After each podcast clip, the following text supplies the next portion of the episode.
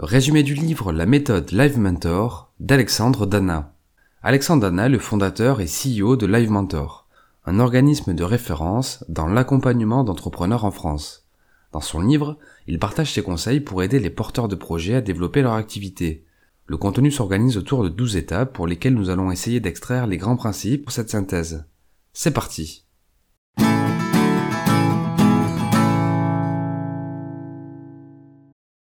Les douze étapes de la pédagogie Live Mentor correspondent aux grandes phases qu'un entrepreneur peut traverser.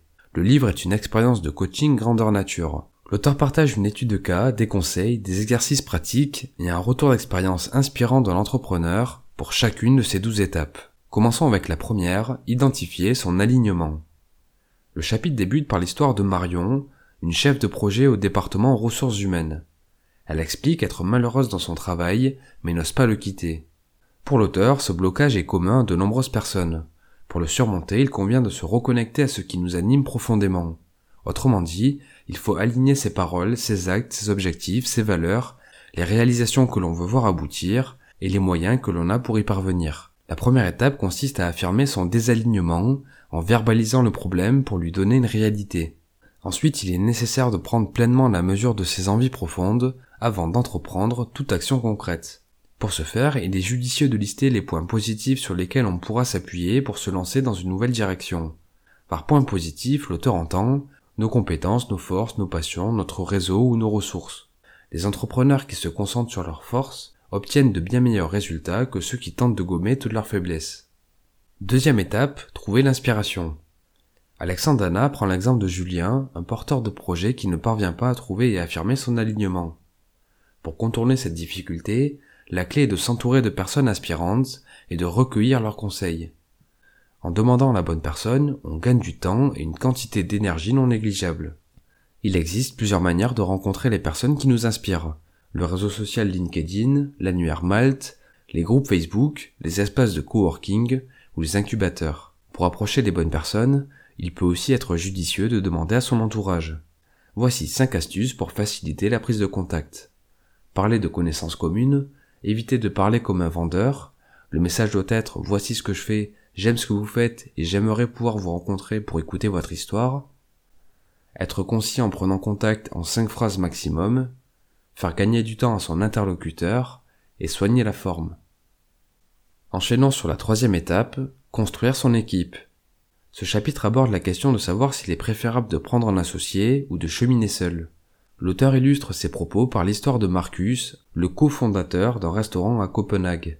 Alexandre Dana explique que l'une des premières raisons de l'échec d'une création de l'entreprise réside dans les conflits entre fondateurs. Les erreurs des entrepreneurs viennent souvent de l'un de ces trois facteurs. Ne pas s'associer pour les bonnes raisons, ne pas tester si l'association fonctionne, et ne pas travailler sur la collaboration. En tout cas, voici plusieurs pistes pour éviter ces erreurs. Communiquer pour trouver l'associé adéquat, pour ce faire, l'auteur présente 12 questions à poser à un potentiel partenaire. Deuxième piste, mettre par écrit qui doit faire quoi, avec un calendrier et une répartition juste du travail. Troisième piste, tester l'association le temps d'un week-end, puis durant deux mois. C'est le moment de se répartir les tâches et de discuter honnêtement des préférences de chacun. Quatrième piste, prévoir une heure par semaine pour faire le point de manière informelle, pour parler de tout et de rien. Les associés doivent s'écouter et s'entraider autant que possible pour continuer à faire fonctionner leur association. Et cinquième piste, réserver une demi-journée par mois pour se retrouver autour d'un moment structuré. L'objectif est de sortir la tête du guidon et d'adopter un point de vue global sur l'entreprise. Quatrième étape, avoir une vision forte. À travers l'histoire de Kilian et Valentin, auteurs du blog Le Grand Voyage, on découvre l'importance de ne pas confondre vision de vie et vision du projet. La vision de vie de ces deux entrepreneurs revient à travailler en ligne pour conserver ce qu'ils adorent par-dessus tout, vivre en voyageant. Le problème est que ce qui structure un développement personnel ne suffit pas à structurer une entreprise. Il convient plutôt d'avoir une vision forte de son projet. Une vision forte s'exprime par l'identification des gens avec qui l'on travaille, pourquoi on travaille, quand on travaille, dans quelles conditions et dans quel but. Une vision adéquate présente cinq bénéfices maintenir sa motivation sur le long terme, donner la direction, ne pas se disperser, fédérer une équipe et attirer des clients fidèles. L'idéal est d'écrire la vision de son projet sur une seule et unique page. Cinquième étape, s'affirmer pour avancer. L'auteur s'appuie sur l'histoire de Manon, médecin et créatrice d'une chaîne d'histoire sur YouTube, qui avait peur de se lancer. Rien n'arrive par miracle à celui qui reste paralysé. C'est pourquoi il est indispensable de s'affirmer afin d'avancer. La clé de recueillir des retours positifs sur son travail pour se donner confiance. Voici quelques pistes. Dresser la liste de ses réussites, chercher à élargir constamment son cercle et s'entourer de personnes qui peuvent nous aider, se projeter dans le futur tout en identifiant le coût de l'inaction, accepter l'échec comme un moyen d'apprentissage, continuer d'agir et d'avancer. C'est d'ailleurs l'objet de la sixième étape, agir efficacement. L'histoire de Mehdi, freelance en facilitation graphique, illustre le problème de nombreux entrepreneurs, le sentiment de ne pas être productif. La productivité est la réalisation d'un maximum de tâches dans un laps de temps donné. L'idéal est d'allier l'efficacité et l'efficience. Être efficace, c'est atteindre ses objectifs, peu importe les ressources utilisées. Être efficient, c'est optimiser ses ressources dans le but d'être efficace, même si l'on n'atteint pas ses objectifs. Pour être productif, il est primordial de définir ses priorités, qu'est-ce qui compte vraiment dans mon projet, qu'est-ce que je reporte toujours au lendemain, ou qu'est-ce que je dois arrêter de faire dès demain pour cesser de perdre mon temps. Ensuite, il convient de planifier ses actions prioritaires et se forcer à agir. Septième étape, définir sa valeur. Alexandre Dana s'appuie sur l'histoire de Julie, freelance en communication, pour illustrer la peur d'aborder les questions d'argent avec ses clients. Il partage ensuite ses conseils pour lever les blocages et bien définir sa valeur. De son point de vue, la valeur est une question personnelle de différenciation, de marge et d'équilibre économique. Il suggère d'éviter la course au bas de gamme. Se vendre deux fois plus cher permet de passer deux fois plus de temps à améliorer ses compétences et sa pratique. À ce propos, il est préférable de se vendre cher, quitte à changer de client plutôt que baisser ses prix. Quoi qu'il en soit, le but de l'entrepreneur est de trouver des solutions à un problème identifié, puis de présenter la valeur de ces solutions. À ce propos, voici quatre conseils. Communiquer au client le travail nécessaire derrière la valeur produite, écouter son client dès les premiers échanges, toujours proposer plusieurs options de prix pour permettre au client de se représenter la valeur des choses, et rassurer encore et toujours. Huitième étape, viser la qualité. Le chapitre débute par l'histoire d'Héloïse, gérante du blog Mes Premières Nuits, qui ne parvient pas à se démarquer de la concurrence. Son activité se tasse à cause des concurrents qui arrivent progressivement sur son marché. Le problème est qu'il lui est impossible de se démarquer car elle n'a pas le temps et doit se focaliser sur son chiffre d'affaires. Pour l'auteur, la clé est de viser la qualité. Cela se traduit par diverses actions. Permettre aux clients d'exprimer leurs attentes sur les produits, prendre le temps de créer des relations au lieu de générer du chiffre d'affaires, bâtir un service client mémorable, ou créer des relations de confiance avec ses fournisseurs. En parallèle, l'auteur suggère de se créer un univers singulier en offrant à ses clients une histoire ou une spécificité. Neuvième étape, aimer le marketing. Isabelle, naturopathe en statut micro-entrepreneur, présente ses difficultés pour vendre sans renier ses valeurs. Alexandana s'applique alors à définir la notion de marketing généreux. D'après ses mots, le vrai marketing est généreux et plein de bonnes intentions.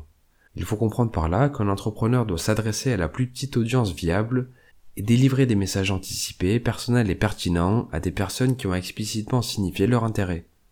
La clé est de partager ses savoirs, créer des conversations et penser sa communication comme un moyen de répondre à des problèmes et non comme de la pure prospection commerciale. Voici plusieurs conseils à ce sujet. Rédiger une newsletter pour communiquer avec ses clients et prospects, écrire des articles invités pour créer des relations durables avec des partenaires potentiels ou des acteurs de son écosystème, Créer des sondages ou des pétitions en demandant l'adresse mail des participants afin de faire grandir sa base de prospects. En tout cas, il faut noter que le mail reste le moyen le plus efficace pour partager une newsletter réellement authentique. Et plus la newsletter est régulière, plus le succès est certain.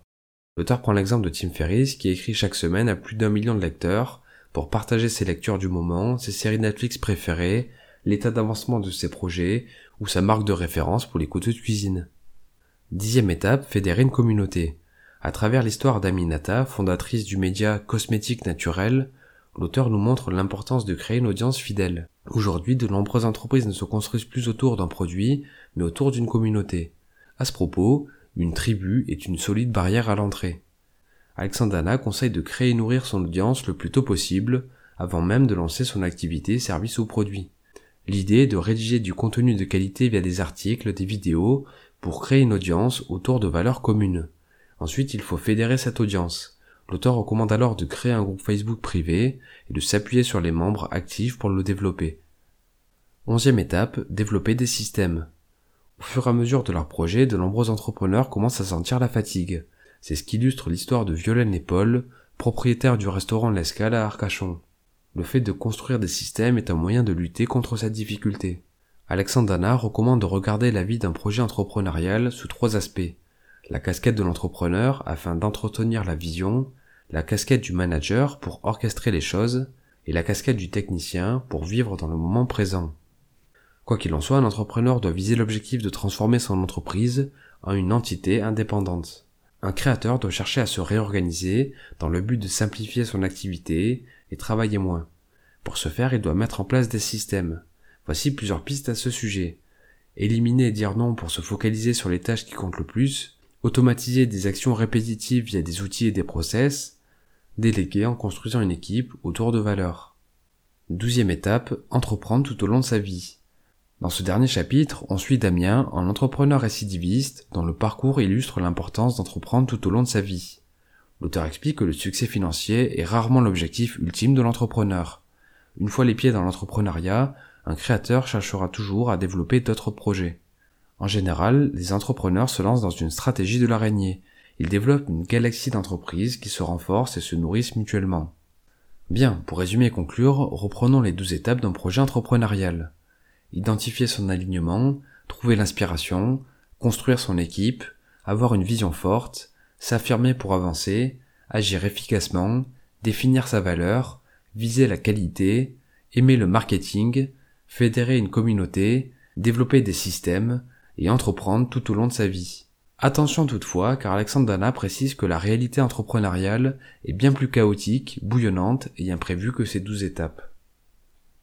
Merci pour votre attention, j'espère que le contenu vous a plu. Comme d'habitude, vous pouvez télécharger la fiche de lecture sur mon site internet. Pour ceux qui souhaitent se procurer le livre, vous trouverez un lien affilié vers la page Amazon du produit en description. C'était Mr. Fanjo, à très vite